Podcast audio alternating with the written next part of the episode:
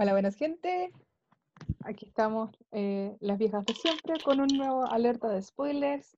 George, la Gaby Mami, Nico y la otra Gaby. Eh, y como habíamos dicho en el alerta de spoiler anterior, eh, íbamos a dedicar un capítulo a coronavirus en pocas palabras, el tercer capítulo que es sobre autocuidado y en realidad estamos eh, grabándolo al tiro porque podemos y si no se nos va a olvidar. Así que... Porque podemos y porque queremos. Así que le repetimos la fecha, 23 de junio, aún. Eso, se me había olvidado la fecha, ¿viste? Soy- Por eso tenemos la misma ropa. No es que no nos bañemos. Perdón, voy, a, voy a cambiar el fondo así como solamente para... Para variar en algo. Ahí Claro. no, ahí está. El viejo esculias. Este fue el primer fondo que usé, qué emoción. Ya. Yo no tengo, son crueles. Oh. Guaja. Hazte un papelógrafo. Yo te dije otro día. Voy a hacer un papelógrafo ponerlo atrás. No, no pinta el cuadro, pinta un cuadro y lo chanta ahí atrás. Ay. Espérate. Ya. Compostura. Vuelvan. O sea, Vuelvan. Coronavirus y estrés. el autocuidado, puta. Es importante. Fin, gracias. No mentira. Eso fue todo por hoy. Palabras fin, ya no. Em, ok. El, eh, no sé cómo decirlo en bonito. Pero am, claramente estamos ante eh, una situación bastante extraordinaria, que eh, es Impensada más encima. sumamente- es sumamente estresora. O sea, si bien en el capítulo anterior dijimos que eh, habían científicos que ya venían venir esto, ¿cachai? El común de la gente no tenía idea. Por eso, saber es poder, recuérdenlo siempre. Y eh, esto es una cuestión que es, o sea, además de inesperada, ¿cachai? Además de invalidante, porque eh, también genera mucha impotencia. que, Ujú. ¿Qué, qué podía hacer al respecto, cachai? Y eh, eso genera mucho estrés. Y el tercer capítulo eh, va un poco a cómo lidiar con eso cuáles son como las explicaciones atrás de este estrés, porque hay que entender que el estrés no es el enemigo. ¿cachai? El estrés es, una, es un mecanismo que tiene el cuerpo, la mente, ¿cachai? Como para, de sobrevivencia. Es Ujú. para decir, estate alerta, esta cuestión, o sea, hay, hay, hay un peligro. Sí. El problema es que el cuerpo reacciona de la misma manera ante peligros físicos en los que tú sí puedes hacer algo mucho más inmediatamente versus peligros que son más abstractos, como es un El virus, miedo. O el miedo a morir. ¿cachai? Entonces, ya. Entonces, eh, a, a veces esta respuesta puede ser un poco menos adaptativa al parecer, ¿cachai? Pero eh, yo creo que en, en primer lugar es como importante entender que el estrés no es el enemigo, es una forma del cuerpo de decirte, loco, esto no está bien. Sí, y yo creo que igual cabe destacar que biológicamente eh, el cuerpo humano no está preparado para eh, tener estrés crónico. El estrés, el estrés está preparado como una forma, como decía la Gaby, adaptativa frente a un peligro. Es huir o, o- o pelear, ¿cachai? Eso, eso, a eso te ayuda el miedo, ¿cachai? Entonces como que ahora estamos, la mayoría de las personas, en un estrés que no tenéis, estáis como con una indefensión aprendida no tienes nada que hacer frente a este, a este, a este estrés, ¿cachai? O, o uno piensa quizás que no tiene nada que hacer Mm. y el cuerpo lo resiente. Y eso se, se genera en estrés crónico y por eso uno se siente a veces muy mal, pero nuestro cuerpo no está acostumbrado a eso. Entonces, Exacto. para no hacernos cagar, hay que hacer unas ciertas, ciertas cosas y ayudarnos a como a sobrellevar el estrés en- dentro de esto, porque no, no les vamos a decir no se estresen, porque es imposible no funciona así. eso no funciona así. Uno, uno se estresa por cosas muy ínfimas en la vida cotidiana, no vamos a decir a las personas ahora, en una situación a la que nadie estaba eh, preparado ni se había imaginado en su vida que iba a pasar, no te estreses o el estrés no es la solución. Porque el estrés sí es la solución muchas veces. El Y no problema es es algo que se pueda controlar tampoco. O sea, no es como que uno pueda elegir no estresarse. O sea, eh, eh, es una cuestión que no es consciente siquiera. Exacto. Entonces, no de- decir estreses, a- además de que enoja. No, no es útil. Sí, aparte igual mencionar que es súper relevante eh, los estragos psicológicos que está teniendo esta Mm. pandemia como para la gente y, y como hacer, dar un poquito de cifras. En Estados Unidos un tercio de las personas luego de que la pandemia llegó allá eh, empezó a sufrir eh, angustia psicológica. En. China la mitad de los médicos enfermeros sufría de depresión y casi la misma cantidad eh, él reportó tener ansiedad. Como cifras así como de la gente y de médicos que ya se han sacado, porque en otros países no todavía no hay cifras sobre eso. Mm. Pero es cosa de ver nosotros el personal de salud cómo Y está. aquí seguramente Chile no se va a saber nunca. Eh, No, probablemente puta sí, lamentablemente, Es verdad. pero sí. Eh, ya. Lo que, lo, que, lo que es importante recalcar aquí del manejo del estrés es que si uno no maneja ese estrés, uno puede llegar a tener un trastorno de estrés postraumático. El problema es que como estamos en una situación tan prolongada, cuesta eh, dimensionar, dimensionar en qué momento ya estamos con este trastorno de estrés postraumático.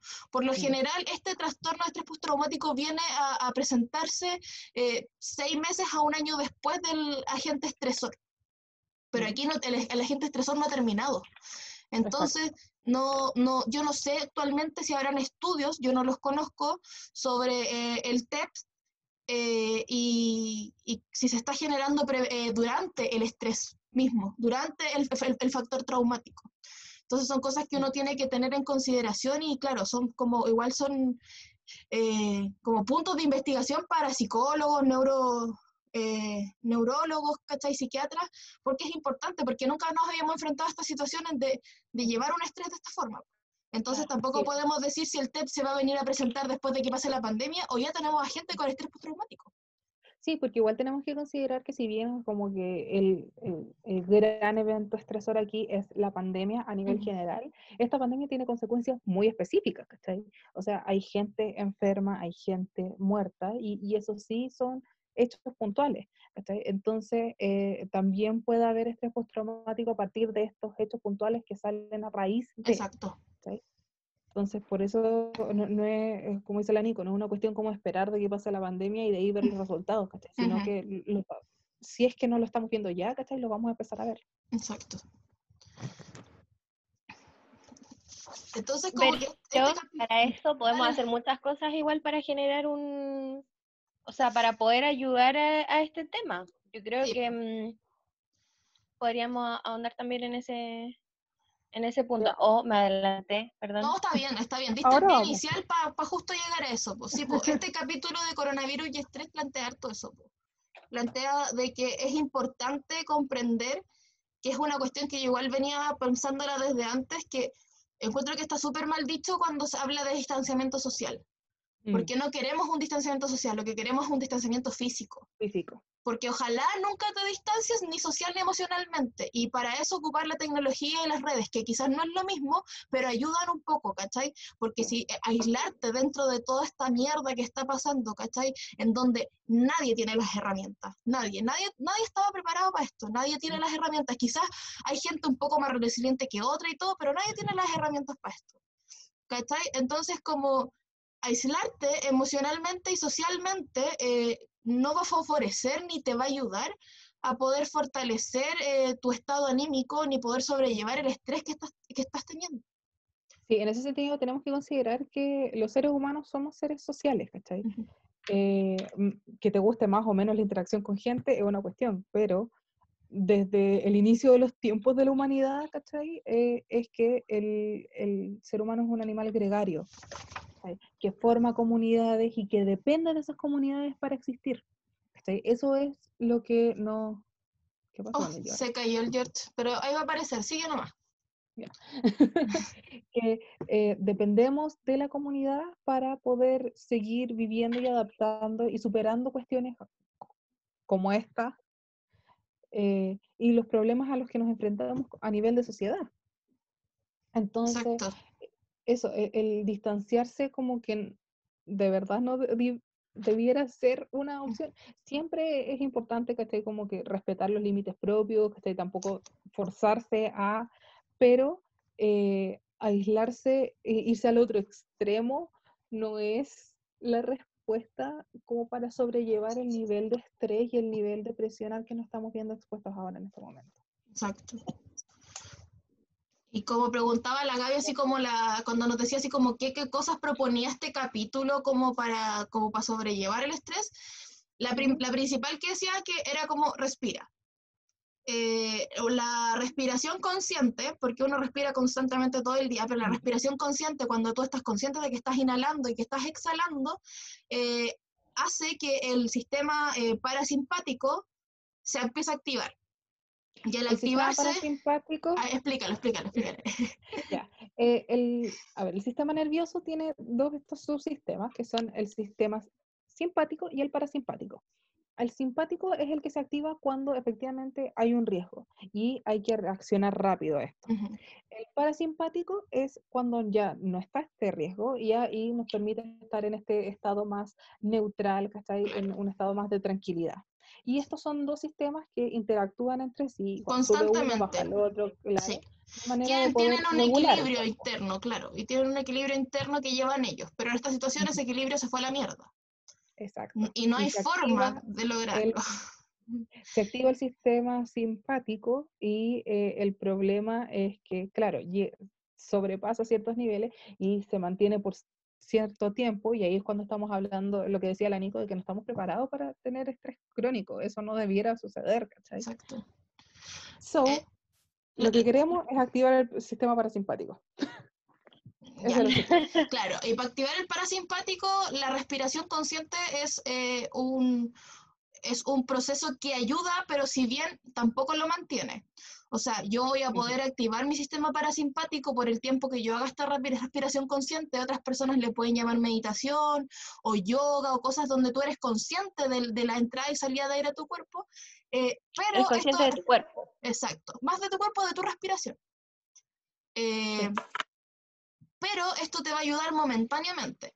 Entonces, como conseguir, o sea, seguido con respiremos conscientemente ciertas veces al día para poder sobrellevar este estrés y poder relajar el cuerpo un rato, así como cuando te sentáis muy acelerado, es como, wait, vamos a calmarnos, eh, Inhala, un, dos, tres, exhala. y exhala. Claro, es como súper importante eh, la respiración consciente. Pero si solamente hacemos esto, eh, muy entre paréntesis, la respiración no es en el pecho, sino que ¿Aló? la En la idea guata. es en, en te la escuchamos, guata. amigo, eh, te escuchamos. Ahí volviste. ¿Aló? No, tú no nos escucháis, pucha. A ver, espérate, lo voy a escribir. Que el George se nos había Ah, Algo muy raro pasó, weón. Pero ¿estás conectado Perdón. aún? ¿No No me escuchas? escucho. No sé, voy a cortar y voy a volver a llamar. Bueno. y nosotros muy en, el- en, en la respiración y todo. Claro, tiene que ser una respiración de guata. Sí. Muy de guata. Amigos, aún no cortas. Ojalá escuches. Bueno, por, por ejemplo, de las veces que yo medito, o sea, ¿Aló? que hago ¿Escuchas una ahora? respiración consciente, ¿me No. escucha? No nos escucha, lo eché. Bueno, mientras tanto, mientras yo, las veces que medito o que hago una respiración consciente, eh, me preocupo mucho de mantener las manos en el vientre, cosa de. Estar pendiente, ¿cachai? De cómo va la respiración, aparte de fijarme en cómo mi cuerpo reacciona frente a Ujú. esta, el aire que uno inhala y exhala, ¿cachai? Esa es la idea, y generar un momento para ti, contigo mismo. Sí, lo, lo- lo importante de esta respiración consciente, que uno, nosotros le llamamos así por darle un nombre, es de que tú estés pensando en la respiración y en nada más. Porque si estáis respirando, como te decimos nosotros, estáis pensando coronavirus, muerte, virus, va, va, no te va a servir. ¿Cachai? Entonces, a Ujú. eso le, por eso le llamamos respiración consciente, de que nosotros en ese momento solo seamos conscientes de que estamos en el proceso respiratorio. Y sacamos todos los otros estresores de, nuestro, de nuestra mente. Porque si no, no nos va a servir. ¿Ahora nos escuchan mejor o no? Ahora escucho, pasó algo muy raro. Mira mi luz. Oye, ¿verdad? Amigo, hay espectros, hay espectros en tu casa. Mira, no, mira. ¿Pero es tu luz o tu teléfono? La luz. Ya. Tu luz. Bueno, mientras al George lo posee un demonio, Weón, qué miedo, me cago.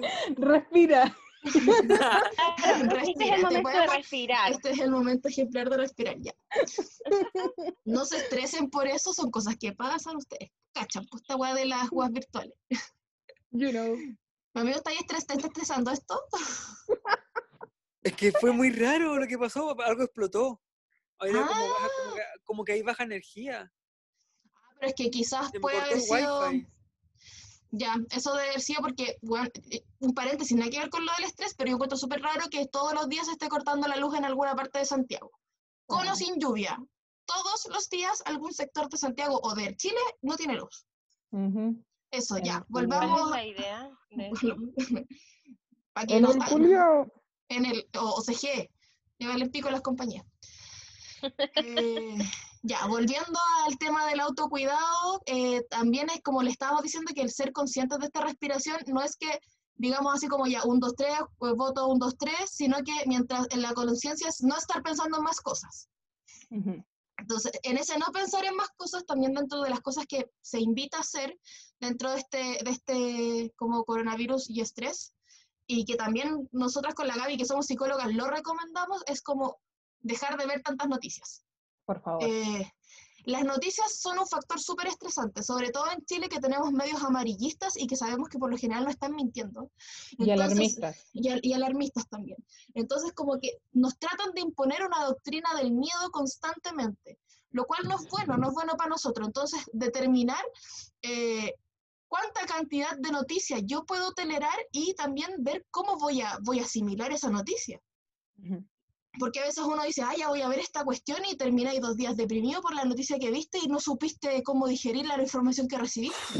Entonces, ser consciente de cuánto nosotros podemos recibir de noticias y dejar de ver noticias a cada rato, dejar de revisar el Instagram y ver cosas a cada rato, sino que determinar quizás un horario en el día en el cual uno se prepara y dice, este es mi horario para ver noticias, yo me voy a informar a esta hora de todo lo que está pasando y lo otro eh, será lo, que pase durante el día, lo tendría que saber el otro día, no ser que sea muy urgente. Pero Exacto. eso es súper O simplemente si tiene ganas de informarse, que se informe a través de otros medios. Si hoy día no hay, por ejemplo, si uno quisiera saber información sobre el coronavirus de verdad, ¿cachai? No tienes por qué prender la tele, te puedes meter a ver un Twitter, a la página oficial de la OMS o del ministerio, ¿cachai? O lo que tú queráis saber, si ahora están todas las plataformas disponibles. Pero la tele tenemos que pensar que tiene un sesgo, ¿cachai? Que tiene un filtro, que tiene una edición. Y esa Pero edición por lo mira, ¿Sabes lo general... me- Aún, aún así, yo creo que hay lo que hablamos la otra vez del tema del acceso de la, a, a la información, que es distinto, y hay, hay- también hay un tema Sí. generacional metido ahí, ¿cachai? Pero ya incluso así, eh, el que millennial, el centennial que tiene acceso a todo, ¿cachai? No puede estar 24/7 pendiente de las noticias. Exacto. Porque, por ejemplo, nosotros no vemos tele. Yo no me alar- yo no, yo no veo prensa alarmista, pero igual me daña ver noticias a veces, por, por ejemplo, el audio que escuché de este médico en el San José, creo que fue que, que fue un audio súper crudo y que me dejó deprimida dos días completos y, y, Ujú. mi- y- y llorando y fue como, no, no fui capaz, no, esta, no estaba preparada para asimilar esto. Entonces, como que uno tiene que ir aprendiendo esos límites de, de la emocionalidad propia, si al final todo esto nos afecta. Uno Sí. lo ve externalizado, pero el, el miedo constante y el estresor está ahí de que ahora no, no, no tengo COVID, mi familia no tiene COVID, pero en cualquier momento puede estar, en cualquier momento se me va a morir un familiar de COVID, o Mm. quizás a otras, a otras personas ya se les murió, está ahí, ¿cachai? Es una cuestión latente. La claro, el ver genera esto. sobre, ah, ah, el gobierno lo hace como las pelotas, ah, estamos muriendo cada vez más gente, ah, la weá, las cifras mienten y la weá, ¿cachai? Eso obviamente es, es un peso, ¿cachai? Que, que uno se está cargando cuando se expone a esa noticia. Que, que no se malentienda, es necesario, E informarse. O sea, eh, hay que informarse y hay que estar, estar como pendiente, no te podéis encerrar en una burbuja, ¿cachai? Ujú. eh, y, y desentenderte de, de una situación que está afectando a todo el mundo. Pero Sí. hay que cuidar cuánto te expones a eso. Exacto. Y, sí. y eso aplica en realidad para cualquier, para cualquier cuestión que, esté que sea Estresante. estresante, ¿cachai? O sea, el- las noticias son, son brígidas, po. No, y Claro. aparte que tienen que ver como con un diálogo, con un, como con lo que dice la Nicole, como con un diálogo de alarmista constante, ¿cachai? O sea, mira, por ejemplo, ahora las noticias, como que están todo el rato, no, o sea, si tú te das cuenta, hablan de los robos, los asaltos y los portonazos como si la weá fuera creada recién, como si fuera un invento nuevo, la weá. Llevan cuántos años hablando de esa estupidez. Y lo relacionan con el coronavirus y hay que ser inteligente, o sea, no sé si inteligente es la palabra, pero hay que empezar a darse cuenta, ¿cachai? De cómo nos manipulan en el sentido de que primero te ponen una noticia buena y después una mala, y, ¿cachai? Como que hasta el hilo, el, el, el orden de los temas que van tratando tiene una lógica para imponer un miedo, ¿cachai? Para manipularte. Todas esas cosas influyen aunque nosotros Sí. no lo creamos, ¿cachai? De pero igual, Y lo no que solo... lo generacional, Claro, lo generacional que decía la Nico también es cuático porque yo de, de verdad hay gente mayor que es como una weá que no puede estar sin esa weá prendida. sí. No puede, como que es como que gente que se levanta y se acuesta escuchando noticias o viendo matinales. Mm. Igual lo generacional lo había dicho la Gaby. Ahí escuchando súper bien, amigo. No, pero es como, es que lo había dicho la Gaby, lo generacional. Sí, po, ¿no? Si por eso dije, por lo que dice la Gaby también. Ya, Ustedes no le entendieron al George. Ese es el problema. Ah, Pero la cuestión en lo que vamos nosotros es que, por ejemplo, no solo con noticias alarmistas, por ejemplo, por lo general la prensa que consumo yo es prensa que me genera indignación social. Ujú. ¿Cachai? Eh, es prensa que yo digo, oh, Piñera culiado, Mañalich culiado, ¿cachai? Eso también es dañino en cierto punto, aunque no me genere una alarma, ¿cachai? El generar tanta rabia junto, o sea, es impensable que no sintamos rabia frente a todo lo que está Mm. pasando, ¿cachai? Pero ¿hasta dónde es sano seguir alimentando esa rabia? Si al final, Pensar en eso 24-7, ¿cachai? No no es bueno, porque Sí. eso au- aumenta, ¿cachai? O sea, magnifica todo lo malo que está pasando, sí, Y imagínate ser una persona, ¿cachai? Un, un Perkin en el mundo, ¿cachai? Que está tratando de cargarse a sí mismo el peso de una pandemia mundial que afecta a todos, ¿cachai? sí. Esa es la cuestión. Sí, lo otro como que es importante es como la incertidumbre es un disparador automático de estrés. Mm. Todo lo que uno desconoce automáticamente dispara el estrés. Todo lo desconocido automáticamente dispara el estrés. Así que por eso es tan normal el estrés.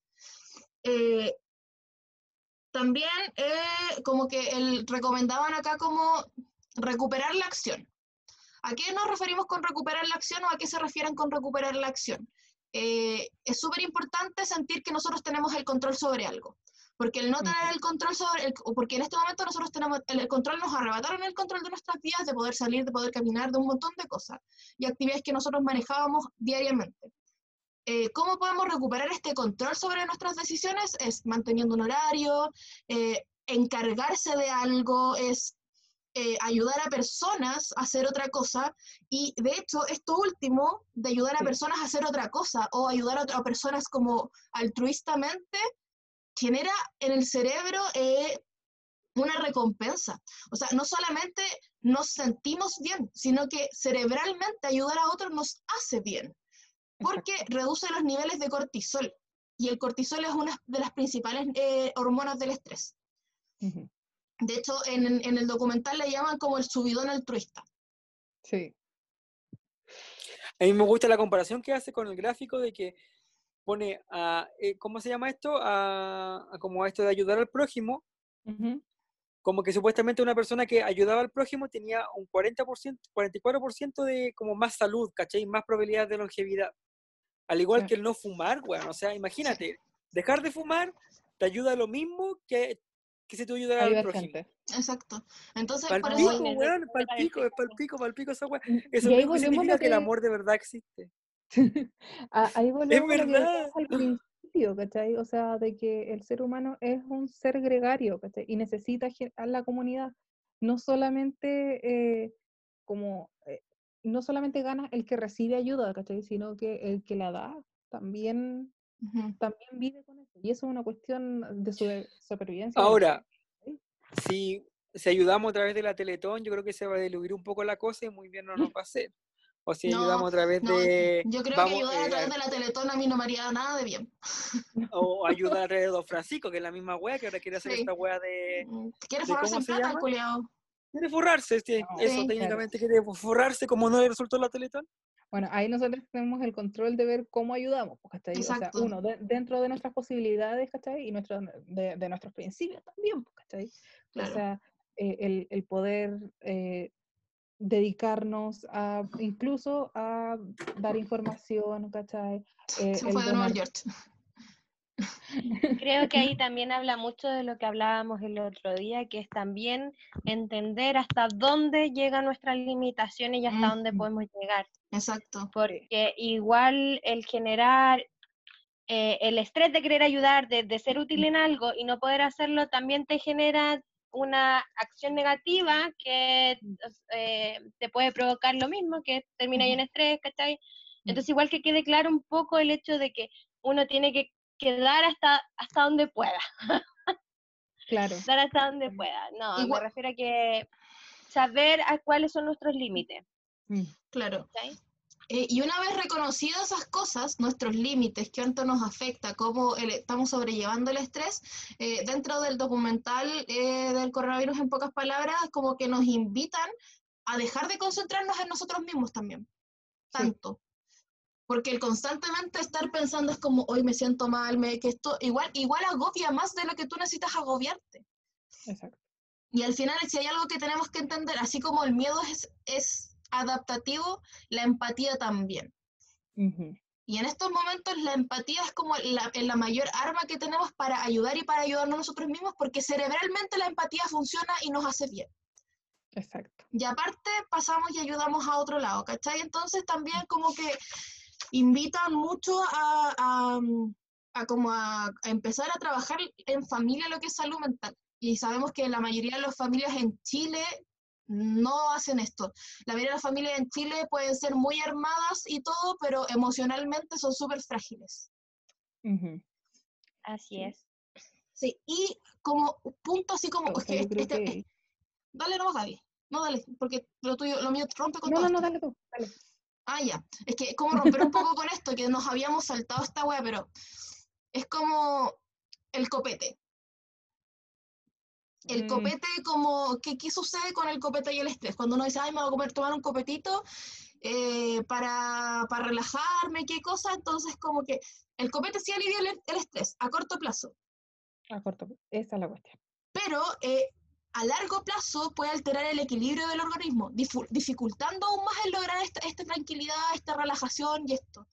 Y Entonces, cada vez más y más y más y más y Exacto. y Y no aparte. Ahora lo- me, lo quitáis, me quitáis el cigarro, me quitáis el copete.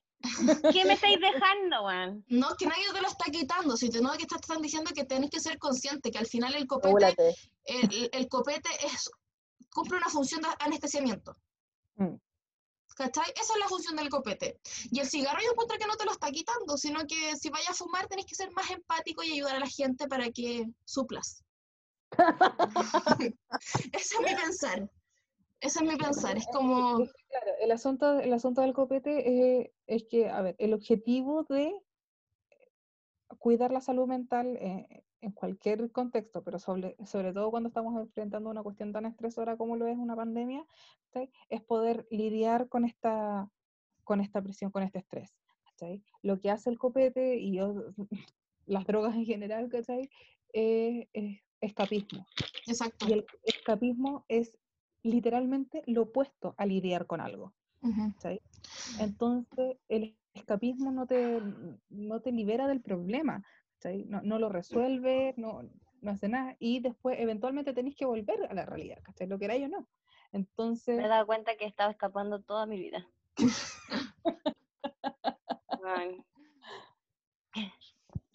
Sorry, sorry por interrumpir, pero me he dado cuenta que soy una escapista profesional.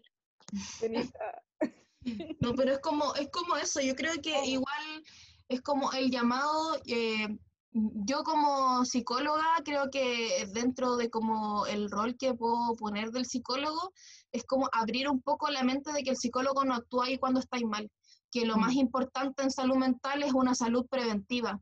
Así como cuando tú vas al médico y te haces exámenes preventivos para, no sé, cualquier cosa, para no estar enfermo, para descartar cualquier posibilidad, en salud mental el psicólogo hay que entender que trabaja con salud mental.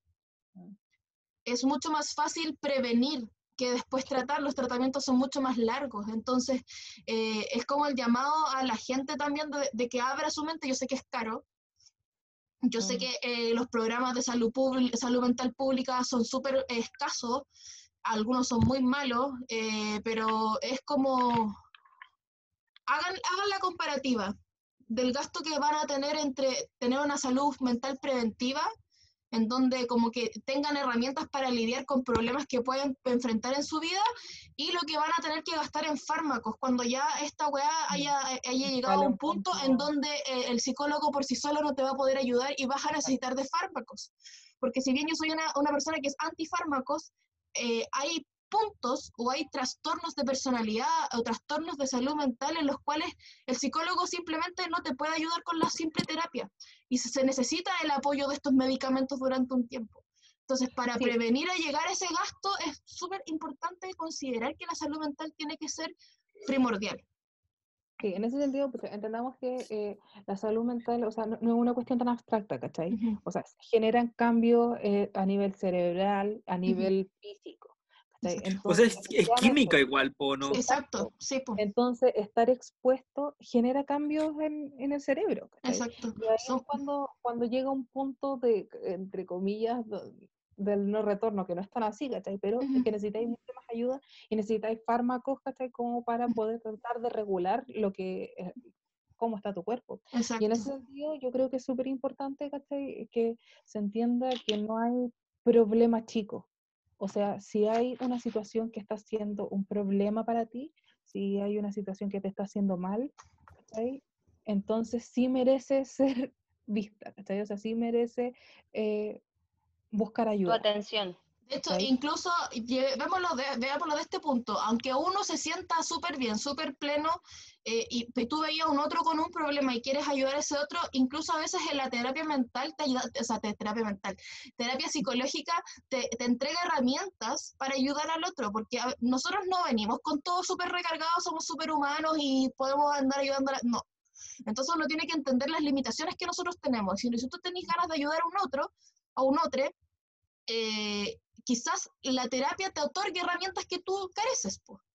Y así, eh, en, esa ayuda, tú no desgastas tu, salud propia y tampoco hace daño a la salud del otro por no haber tenido las herramientas para apañar en ese momento. Exacto. Y ahí, pucha, a ver, la, la, pandemia claramente es un tema brígido, este es un tema fuerte, es un tema que, que, nos afecta en todos los sentidos, directa o indirectamente. Eh, es un ha sido una cuestión que, que, recalca todos los problemas sociales que tenemos, ¿cachai? No solamente en Chile, sino que en el mundo, pero eh, una de las pocas cosas buenas que ha traído es que ha hecho la, la salud mental un tema en colación. Prioritario. el acceso, el acceso a, a la ayuda psicológica eh, se ha facilitado un poco. Y hay psicólogos que están atendiendo eh, más barato, que están haciendo ciertas concesiones, ¿cachai? Que están atendiendo online y, y que aprovechemos esas herramientas también, pues, ¿cachai? Sí. Terapense todo. Ah. Terapense, terapense, cabrón. Y no evadan, no escapen como yo. O sea, es que Mira, si tomarte el copete eh, no es el problema. El problema no es evadir circunstancialmente, sino que el problema es que para, sobrellevar esto nosotros tenemos que tomar el, tener el control sobre nuestras acciones.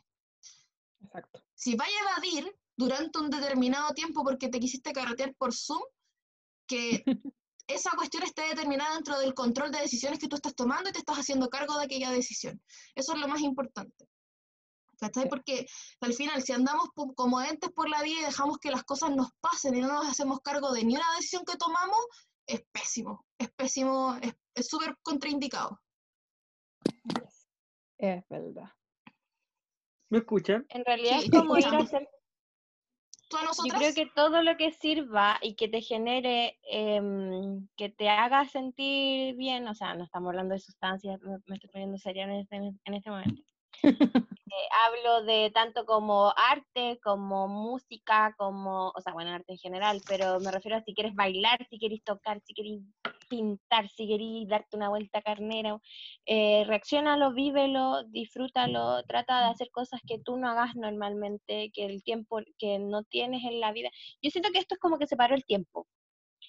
Mm. Y si uno se pone a pensar, eh, tenéis que tomar la oportunidad de que cuando tú dices, pucha, que no me alcanza el tiempo, que no sé qué, que no sé qué, yo sé que todo esto es malo, que, que, todo lo que, en este momento tú ves eh, a lo, probablemente sea como angustia, temor, eh, miedo, pero creo que lo principal es tratar como de aprovechar este tiempo para poder eh, trabajar contigo, cosas que jamás nunca a lo mejor te diste cuenta o, o que no tuviste tiempo para hacerlo. Creo que eh, lo bueno de la vida es ir tomando las oportunidades que se generan. Si bien esto no es un escenario ideal para nadie, Mm. eh, creo que se puede tomar desde un, un lado en el que pueda ser beneficioso para nosotros mismos. Sí, yo, yo estoy de acuerdo con lo que dice la Gaby, pero también eh, como decir que tampoco están obligados a, a Claro, que a porque estamos en cuarentena a producir, no sientan esa carga porque es una carga extra, o sea, no porque tengamos tiempo de sobra ciertas personas porque hay gente que no la tiene Mm. y no porque veáis que tu amiga está tomando cursos de aquí y de acá, significa que tengas que hacerlo tú. Eh, Es importante al final, por- ah, claro. Sí, pues, es Lo importante que yo eso. iba es como en, eh, No, en pues sí se entendió, Gaby, lo que iba. que, que no, que no- Bueno, yo llevo una semana sin hacer nada, tirándome todo el día viendo Tenemos Netflix. que darnos Y la semana tiempo anterior estuve pintando, bailando. Entonces creo que es tomar conciencia de lo que uno quiere y escucharse. Exacto. Suena, sé que suena O darse el muy tiempo también para- quizás, pero es eso, es tomarse el tiempo para, para ti y para escucharte y entender qué te está pasando. Eso. George, O ¿qué darse el tiempo tal- George. o darse el tiempo también, así como para, no sé, a mí me pasa que, o sea, yo igual tengo pega y toda la bullshit, ¿cachai? Pero igual como que el que tú no podáis salir, no sé, a lo mejor te, te ahorró el tiempo de cuando vayas a jugar al mall a puro tomarte un helado, o te ahorró el tiempo de cuando, no sé, ¿me entendí o no? Como que el no salir de alguna forma te ahorraba, igual te, te hace sobrar tiempo, pues, y tal vez darse el espacio y para pensar un poco en qué cosas queréis tú que te pueden satisfacer, ¿cachai? Y nunca tenéis tiempo para hacer, o nunca tuviste tiempo para hacer antes, pues, ¿cachai? Sí. Por ejemplo, no sé, eso. O sea, es- yo creo que está bien hacer nada y hacerlo todo. Solo Claro. vivan. Sí, De- dentro de las posibilidades, sí. sí. De Y lo otro, como consejo, así como un consejo pequeño, si están sintiendo mucha angustia o mucha ansiedad, eh, realizar una actividad que nunca antes hayan realizado, en donde tengan que enfocar el 100% de su, de su concentración en esa actividad, ayuda a disminuir un poco la angustia y la ansiedad por el hecho de que como estás concentrado haciendo esa actividad, no estás pensando en las cosas que te generan ansiedad o que te generan angustia. Así que también es una, una, una forma de ayudar a hacer algo. Sí. Gente, no tengan miedo de tener momentos buenos. Hay cosas malas pasando, pero eso no significa que tienes que ser miserable todo el rato. Exacto. Ya, terminamos. Y como siempre, Eh, los auspiciadores auspiciadores. que nos auspician, Simeco Wellness, Almacén Central, Umbrales y sigan a charlas-sabor natural en Instagram. Eso. Charla guion bajo. Charlas guion bajo. Ah, Chao, nos vimos. Chao. Perdón por estar oscura.